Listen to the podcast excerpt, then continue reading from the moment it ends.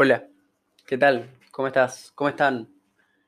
Bienvenidos a este nuevo capítulo que supone un nuevo regreso y que a su vez significa que ya me aburrí de lo cotidiano de la vida y decidí volver a este espacio tan bueno, tan mío, tan nuevo, relativamente nuevo, la verdad. Había dejado de subir capítulos por un bastante tiempo.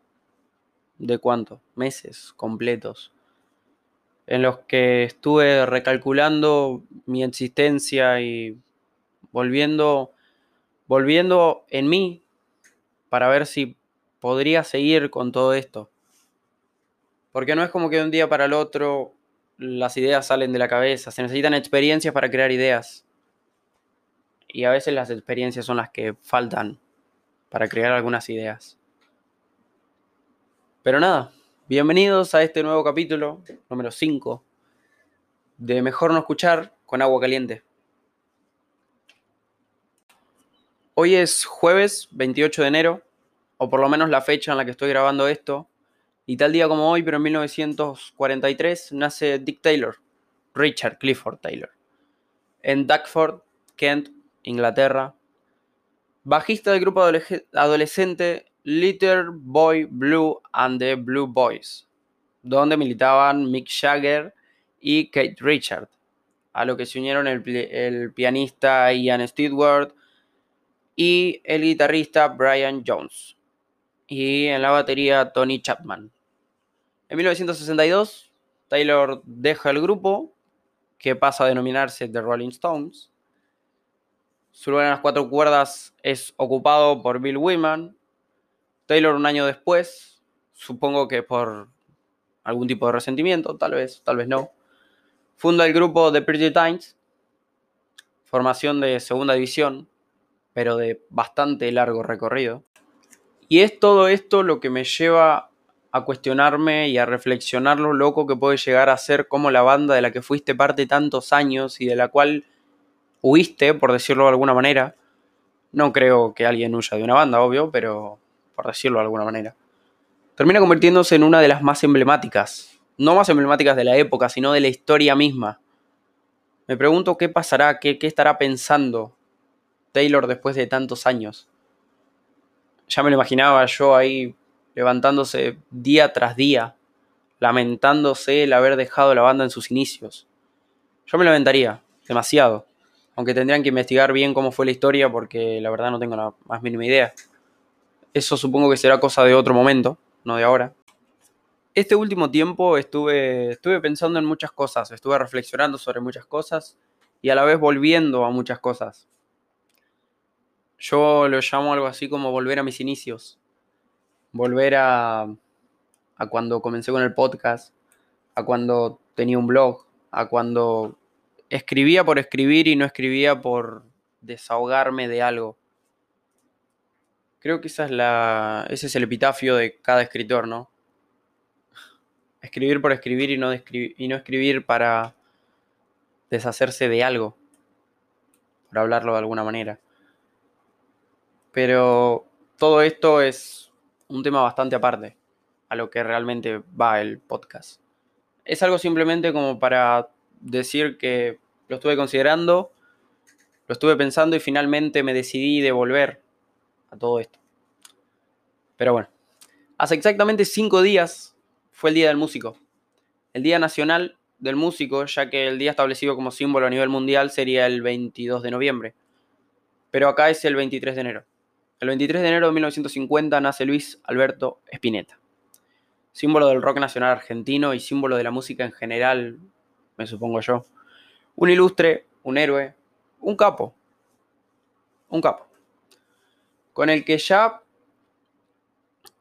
con el que ya he tenido mis inicios. Yo tuve mis inicios en todo esto de la música junto con Spinetta, Paez y algunos más.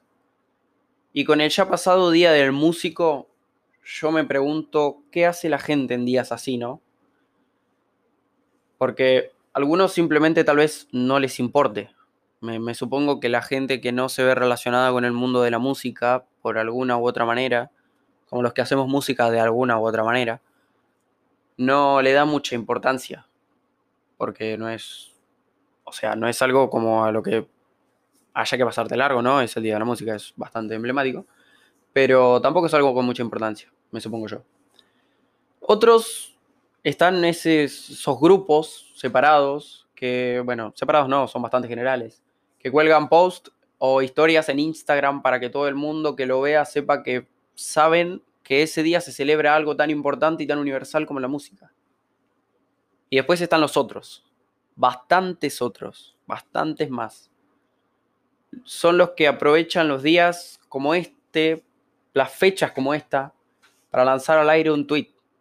En Twitter normalmente, en el día del músico, bueno, en todos los días similares en general, es en aquellos en los que se celebra algo cuando la gente se revuelve el cerebro para imaginar un tuit decente y acorde y que sea multitudinariamente retuiteado.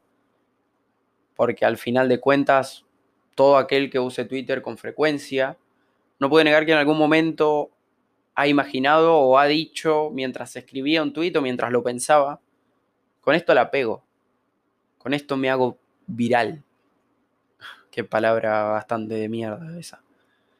Todo con el único fin de conseguir alguna que otra interacción en redes sociales.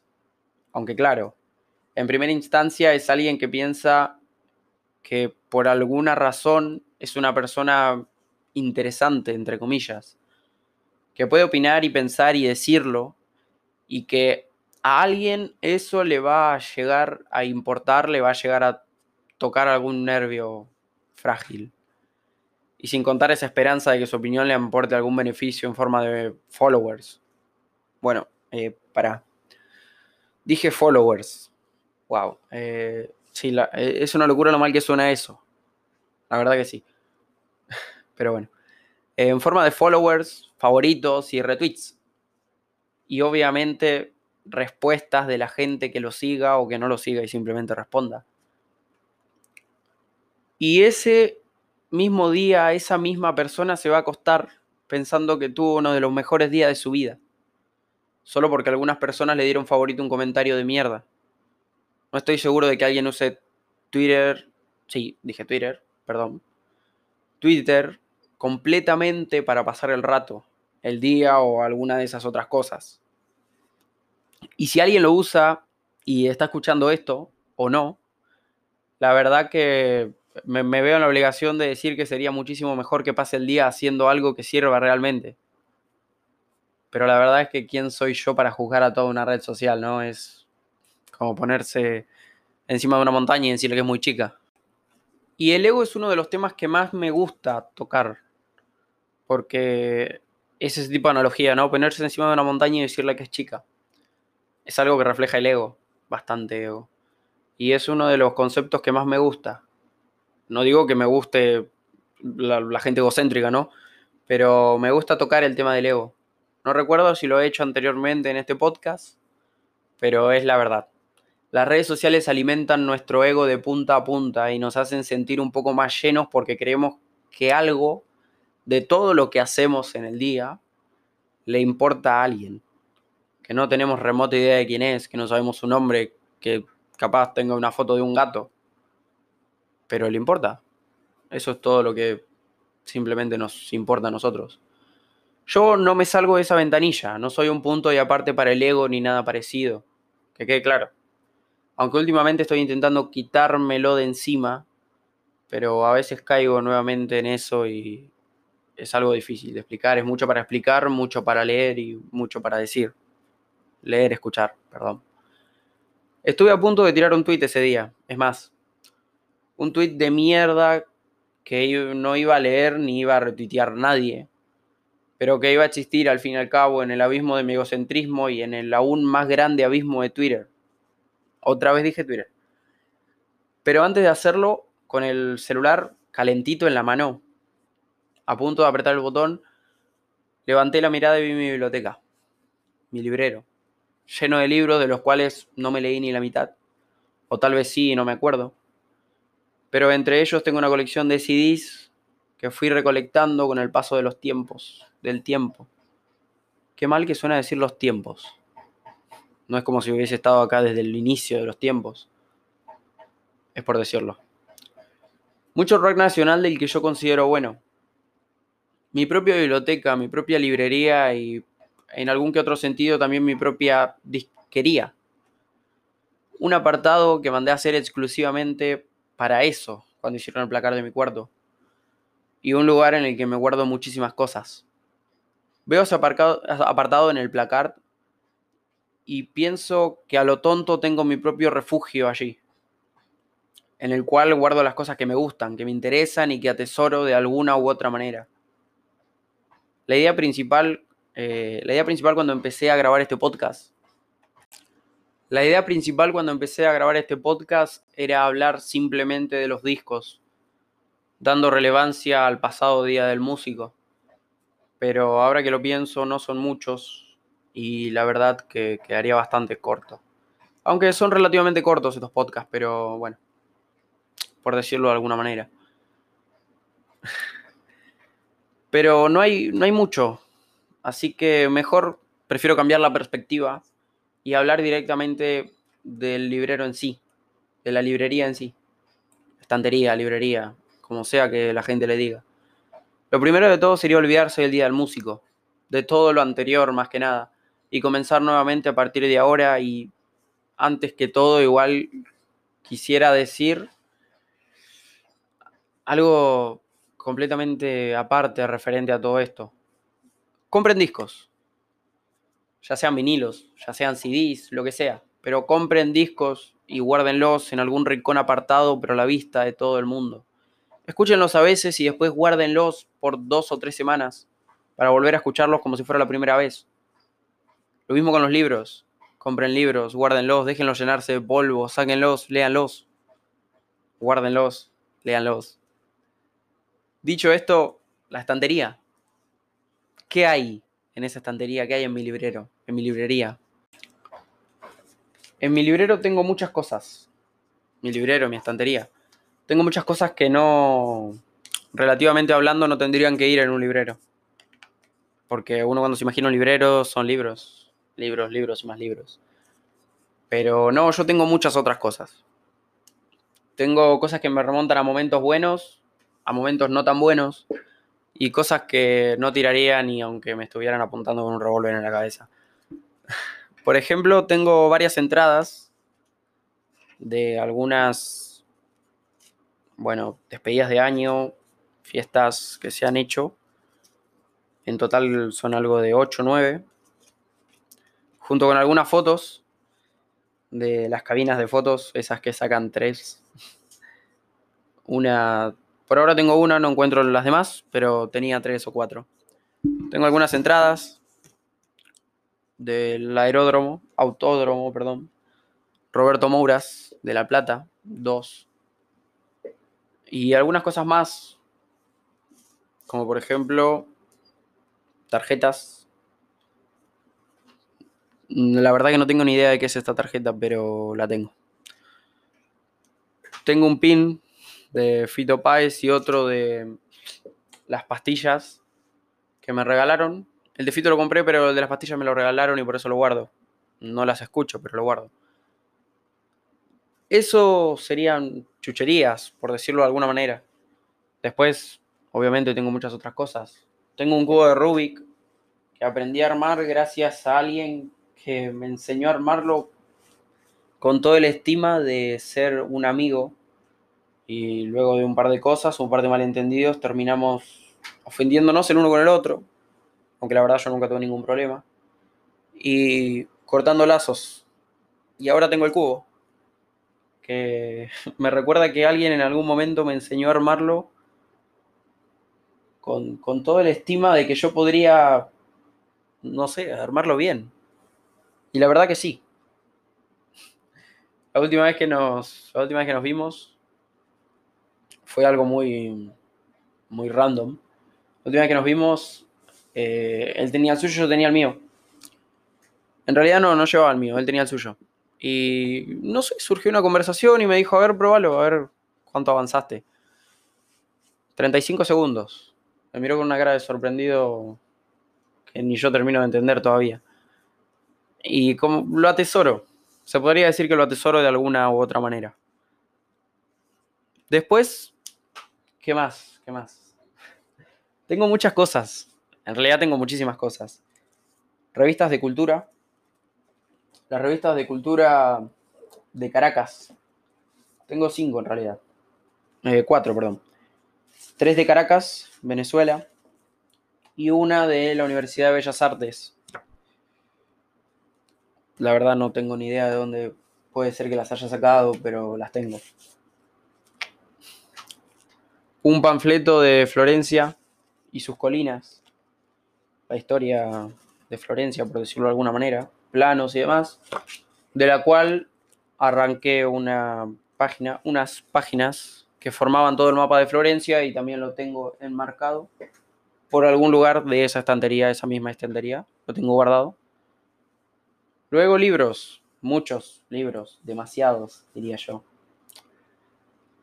La poesía es algo primordial en todo esto, por el simple hecho de que, no sé, siento que me crié rodeado de poesía, tal vez no, eh, en realidad no. Comencé a leer poesía eso de los 12, 13. Pero desde entonces la adopté de una manera bastante particular. Y uno de mis favoritos, de entre todos, son algo de 10. Uno de mis favoritos es Romancero Gitano, por alguna manera, por alguna razón. Fue uno de los primeros libros que me compré en realidad. Porque todo el resto se podría decir que son libros regalados, de segunda mano. Este fue el primer libro que me compré en una librería de una manera decente. Venía con su film y todo. Actualmente no, actualmente está con todas las esquinas gastadas, todos los bordes viejos. Y como no puede ser de menos, porque no puede ser de menos, me gustaría leer algo del romancero gitano y algo al azar, completamente al azar. Un, un poema suelto. A ver qué sale. El poema se llama Normas. Y la verdad que sí, es algo bastante al azar. Es la página número 100 de Romancero Gitano. Y va más o menos así. Norma de ayer encontrada sobre mi noche presente, resplandor adolescente que se opone en la nevada. No quieren darte posada mis dos niñas de sigilo, morenas de luna en vilo, con el corazón abierto. Pero mi amor busca el huerto, donde no muere tu asilo. Norma de seno y cadera bajo la rama tendida, antigua y recién nacida, virtud de la primavera. Ya mi desnudo quisiera ser Dalía de tu destino. Abeja, rumor o vino, de tu número y locura. Pero mi amor busca pura locura de brisa y trino. Es de más decir que Romancero Gitano es uno de mis libros favoritos y que Lorca es uno de mis autores favoritos. ¿Por qué uno de mis autores favoritos? La verdad que no tendría la mayor razón para decirlo. Simplemente es uno de mis escritores favoritos, es uno de mis autores que más he sentido que me llegan a tocar dentro de más allá del mundo de la literatura. Porque sí, la literatura toca. Toca filamentos y es un poco difícil ignorarla. Pero en momentos como este, en momentos en los que leo a Lorca y recuerdo cómo son las cosas, siempre me acuerdo de un... Primero que nada me acuerdo de una foto. Una foto que tengo guardada y que yo considero es mi foto favorita de Lorca. Lastimosamente no la puedo mostrar, obviamente. Pero fue tomada en 1924 en la residencia de estudiantes de Madrid o por lo menos eso es lo que dice en internet. Cualquiera puede buscarlo. Lorca, Residencia de Madrid, 1924. Aparece. Es una foto con una toalla a forma de turbante. No sé si no es un turbante. Y una bata, todo. Muy. Eh, yo la siento bastante emotiva. Siempre que la veo me acuerdo de un fragmento de la última entrevista que concedió antes de morir. Y que releo cuando siento que nadie siente mi pena dice así, el optimismo es propio de las almas que tienen una sola dimensión, de las que no ven el torrente de lágrimas que nos rodea, producido por cosas que tienen remedio. leo eso y me siento un poco menos, un poco menos en lo que sea que en ese momento me sienta. Si me siento triste, me siento un poco menos triste. Si me siento solo, me siento un poco menos solo. Y es eso lo que hace la literatura. Es eso lo que hace el amontonamiento de libros que cualquiera vería y diría, wow, ¿por qué tantos libros? ¿Acaso los leíste todos?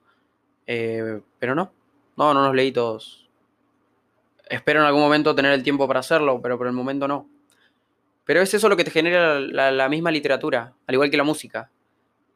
Te genera momentos en los que, al sentirse perdido, al sentirse desconectado de todo, un poco de literatura, un poco de música, te hace volver y te hace sentirte menos solo.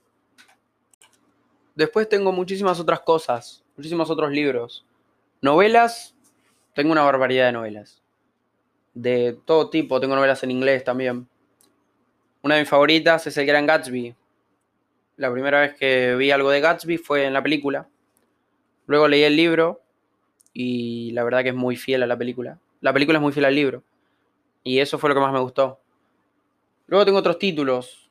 El general en su laberinto, de Márquez. Márquez. Una, una verdadera. Un verdadero epitafio a todo lo bueno selección de narrativa contemporánea. Tengo otro de la misma selección, pero este es de Cas, eh, perdón, de Casares. Una muñeca rusa y el lado de la sombra. Este es el 2. El de. Eh, el de Márquez es el 3. Después, algunas cosas más. Tengo Tom Sawyer, la edición original en inglés, destrozada, destruida completamente, vieja, arruinada, pero que aún se lee con manchas de humedad y todo, aún se puede leer y la leo. La he leído dos o tres veces. Son más o menos 500 páginas, más o menos. No, no sé la verdad, vos la ves a simple vista y son como 500 páginas, pero en realidad son algo de 400 o 300. ¿Le faltan páginas? Sí, le faltan muchísimas páginas, pero es un libro que vale la pena leer. Y más si se tienen estas condiciones, tipo en condiciones que cuentan historias. Porque un libro nuevo es simplemente un libro nuevo. Salió, salió de la editorial, llegó a la librería y llegó a tus manos. Pero un libro así, viejo, destrozado, manchado, es un libro que tiene historia. Puede ser, puede ser una historia tan tonta como el hecho de que estuvo cinco años dentro de una caja en la que le agarró la humedad. O que pasó de persona en persona dentro de una misma familia y 45 generaciones lo tuvieron. No sé si será así, pero bueno. La mayoría de los libros que tengo son comprados de segunda mano. No me gustan los libros nuevos. Algunos sí, por ejemplo, El Resplandor de Stephen King. Lo tengo nuevo. A veces lo veo y me da lástima. Está completamente blanco. Son 650 y pico de páginas en blanco. No digo de en blanco, o sea, sin letras. Sino que a diferencia de todos mis otros libros en los que las páginas están amarillas de los viejos, eh, este está blanca. Completamente blanca. Novelas, luego tengo algo de Coelho, Oliverio, no Pablo. El hombre llamado Lobo. Nunca lo leí. Bueno, lo he leído por la mitad. Lazarillo de Tormes es uno de los libros que más me gusta. Después tengo Shakespeare, Hamlet, mucho ruido y pocas nueces. Algunas otras cosas, Fruit, Freud, Freud, ay, perdón, eh, Freud, Freud, ahí está en Buenos Aires, psicología. Lo compré una vez que fui a la universidad, a no recuerdo qué. Y a la vuelta había justo una librería y decidí entrar y gastar la última plata que me quedaba para el almuerzo en comprarme eso. Un libro. Lo leí todo el camino. Me lo terminé ese mismo día. Una locura. Después, bueno, un par más. De Lawrence, tengo el amante de Lady Chatterley el cual estoy considerando usar como libro secreto. ¿A qué me refiero con libro secreto? Como caja fuerte, por decirlo de alguna manera. Pegarlo, hacerlo un agujero en el medio y empezar a guardar cosas ahí dentro. Ya que bastante, está bastante deteriorado y le faltan bastantes páginas. Sherlock Holmes. Abel Sánchez, uno de los libros que más me gusta de Unamuno.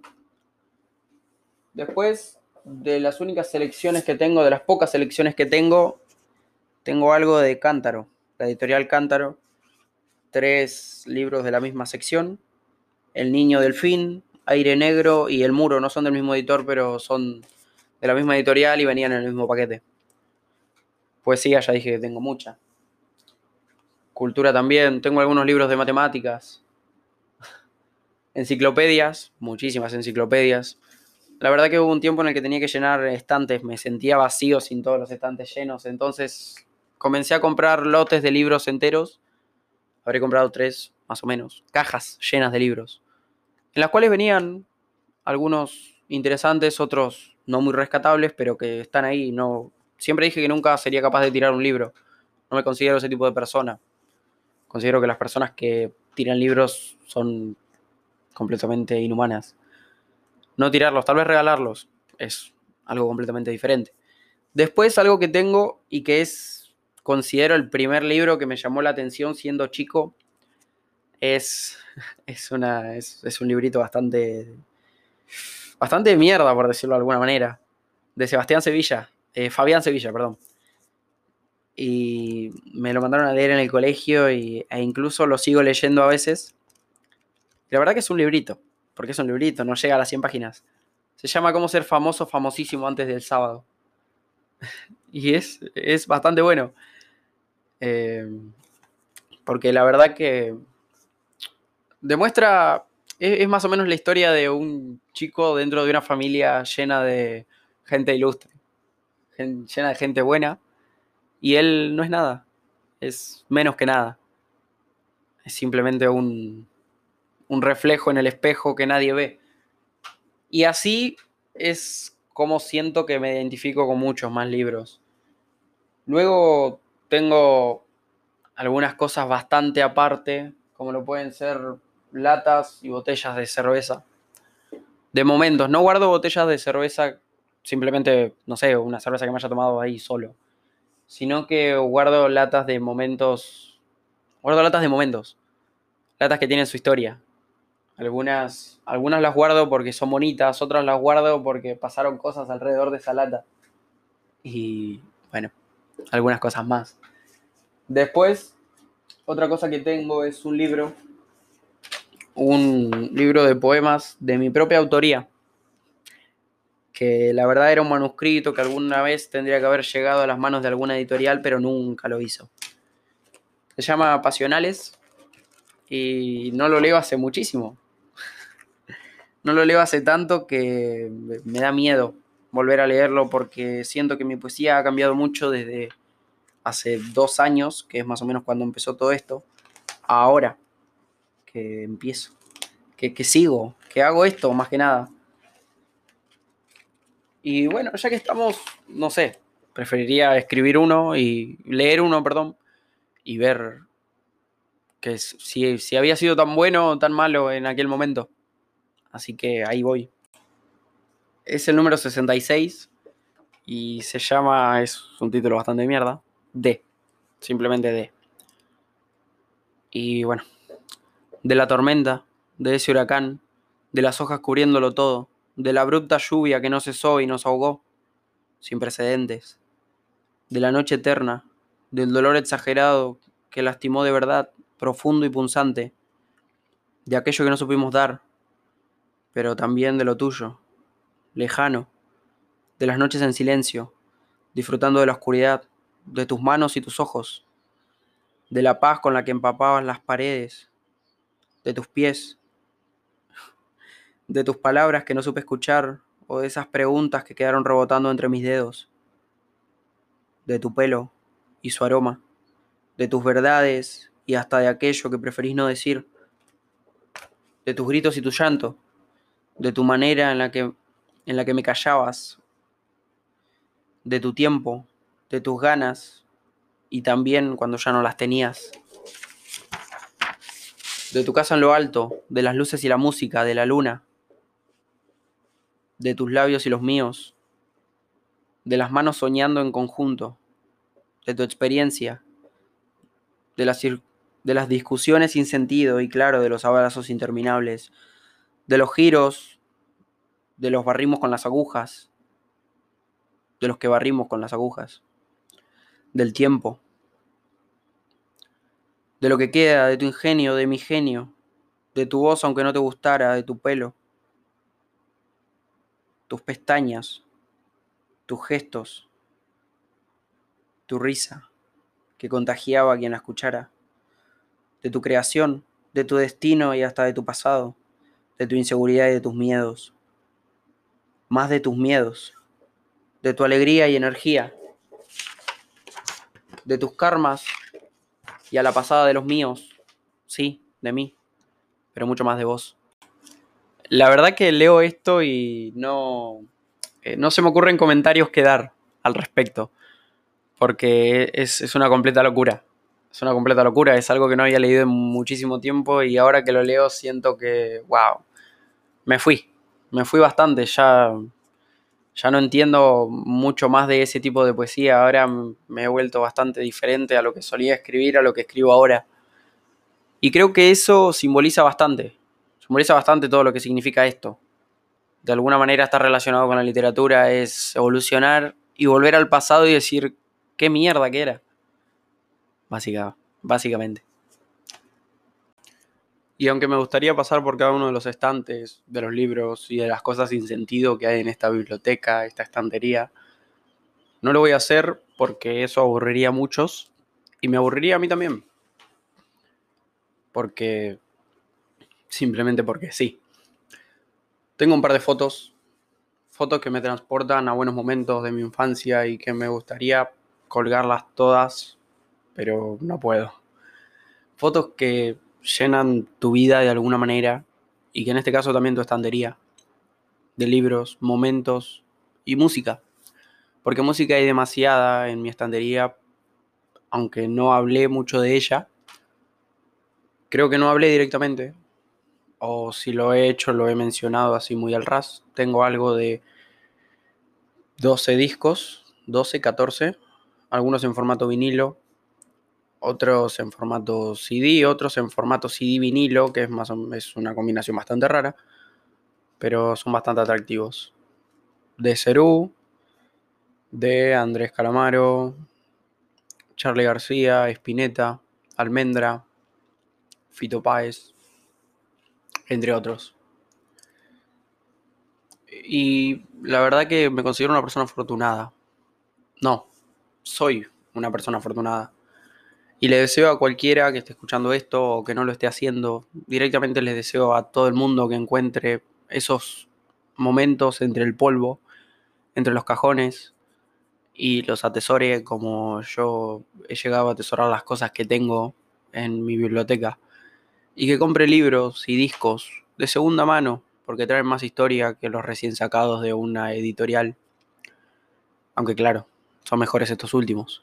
Para algunos, no soy de los que piensan eso. Espero que encuentren ese espacio para llenar los objetos físicos con historias y que no tengan ningún sentido para el resto del mundo. Como quizá no tenga ningún sentido todo lo que acabo de contar yo acá. Pero me da igual.